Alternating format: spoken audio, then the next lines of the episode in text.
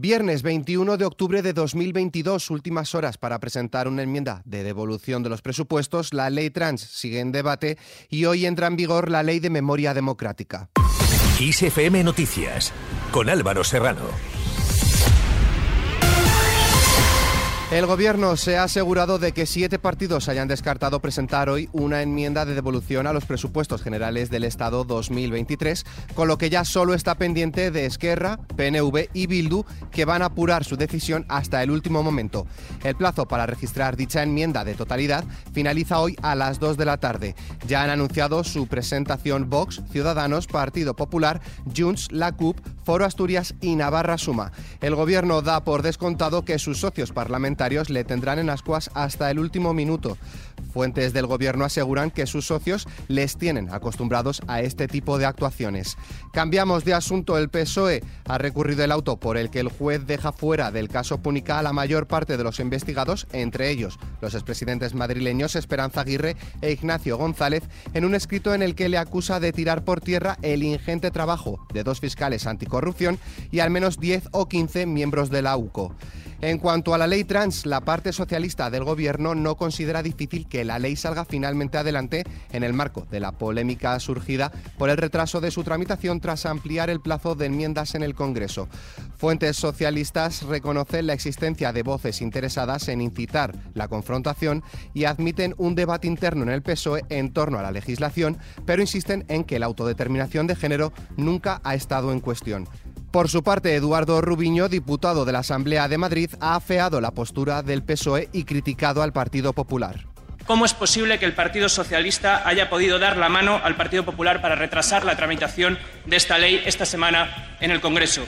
Les recuerdo que ustedes mismos registraron una ley que hablaba de autodeterminación en 2017, como la ley autonómica, que reconoce la autodeterminación y la despatologización ya en esta Comunidad de Madrid, que en campaña electoral volvieron a prometer esta ley, que en su último Congreso interno reafirmaron frente a las voces internas su compromiso con esta ley y por eso seguimos sorprendidos con el bloqueo que se sigue produciendo tantos años después. Sobre esta ley también se ha pronunciado el líder del Partido Popular, Alberto Núñez Feijo. Lo que no puedo comprender es la frivolidad de que personas adolescentes, personas incluso sin mayoría de edad, pues puedan simplemente por eh, una decisión ni siquiera meditada, ni siquiera tutelada por los profesionales sanitarios, hormonarse o proceder a intervenciones quirúrgicas irreversibles. Por su parte, la ministra de Igualdad, Irene Montero, defiende a ultranza la ley trans. Le escuchamos. Esta norma es una norma que beneficia a todas las mujeres, que beneficia al conjunto de la sociedad, que beneficia, por supuesto, a las personas trans en la medida en que les reconoce un derecho que ahora no tienen y también a las personas LGTBI, pues porque, por ejemplo, prohibimos y hacemos que sea sancionable en nuestro país que a una persona no le puedan alquilar una vivienda por ser lesbiana o por ser bisexual, o que no te puedan dejar entrar en un local o que te discriminen en el trabajo por tu orientación sexual o tu identidad de género. Hablando de leyes, hoy entra en vigor la Ley de Memoria Democrática buscar a los desaparecidos de la guerra civil y la dictadura franquista y estudiar las posibles vulneraciones de derechos humanos entre los años 1978 y 1983 son los objetivos de la Ley de Memoria Democrática que entra en vigor tras una larga tramitación parlamentaria. Ayer se publicó en el BOE con los votos en contra del Partido Popular, Vox y Ciudadanos. Escuchamos a Antonia Llover, miembro del Congreso de los Diputados. Es imprescindible tener memoria reparación, justicia, verdad para poder seguir avanzando en democracia. Por otro lado, Vox ha registrado una iniciativa en el Congreso pidiendo que el Valle de los Caídos sea declarado bien de interés cultural para así saltarse la ley de memoria democrática. Sin dejar este partido político, el líder de Vox, Santiago Abascal, ha mostrado su apoyo al inspector jefe de la Comisaría Centro de Valencia, Ricardo Ferris, que ha sido relevado de su cargo por asegurar en un acto de Vox, celebrado en la misma comunidad autónoma, que la práctica totalidad de la delincuencia de la calle es de inmigrantes ilegales. Escuchamos las palabras de Ricardo Ferris. Hace cinco años nosotros no trabajamos con delincuentes nacionales. Cuando hacemos algún detenido nacional, siempre hago la misma broma. Este, en vez del juzgado, lo vamos a pasar al centro de especies reservadas del Saler, porque es que ya no existe, ¿no? Es verdad, no existe. Entonces, igual yo cuando digo estos porcentajes, el 30, el 40, el 50, para mí esto es algo totalmente absurdo. Desgraciadamente, a día de hoy, la práctica totalidad de los detenidos que hace la policía y la Guardia Civil pues son extranjeros. No estoy hablando simplemente a estos tipos que llegan en las pateras, que muchos de ellos son delincuentes, más cosas, el Tribunal Supremo ha rechazado que los despidos efectuados durante la emergencia sanitaria de la COVID-19 puedan considerarse nulos automáticamente, porque la norma que aprobó el Gobierno en marzo de 2020 no contiene una verdadera prohibición de despedir ni contempla la nulidad ante un despido fraudulento. El Pleno de la Sala Cuarta estima así el recurso presentado ante un fallo del Tribunal Superior de Justicia del País Vasco que optaba por la nulidad de los despidos al entender que estaban prohibidos e incurrían en fraude.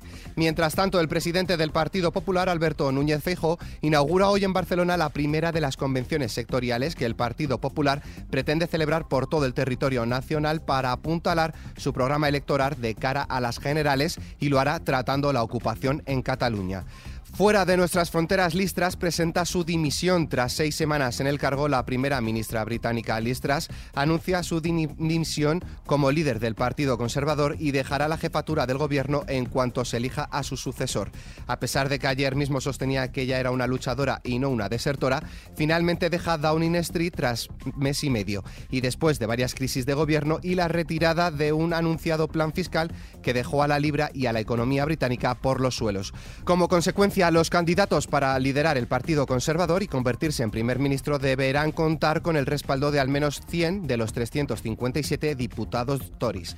En caso de que el apoyo del grupo quede dividido entre dos aspirantes, serán los afiliados del partido quienes elijan por votación al sucesor detrás.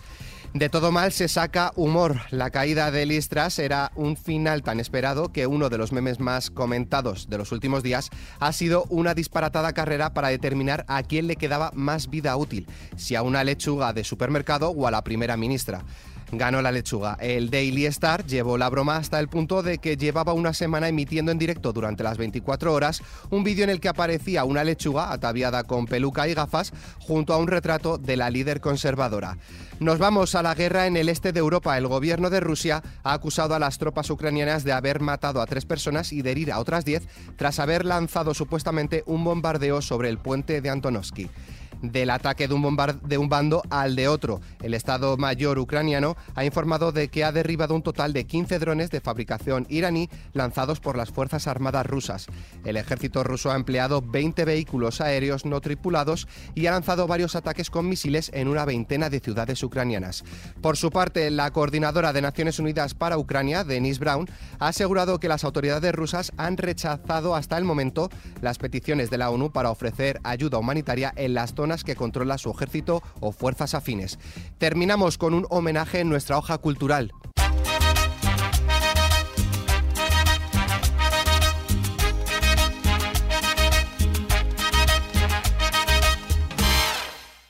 Hoy Celia Cruz habría cumplido supuestamente 97 años, y es que el artista jamás quiso dar el dato real del año de su nacimiento. Hay quien dice que se quitó al menos cuatro años.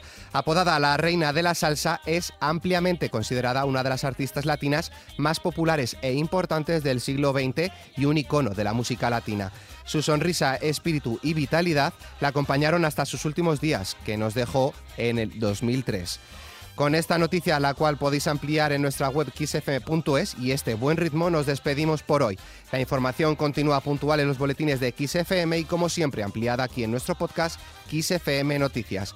Con Susana León en la realización, un saludo de Álvaro Serrano, que tengáis muy buen fin de semana.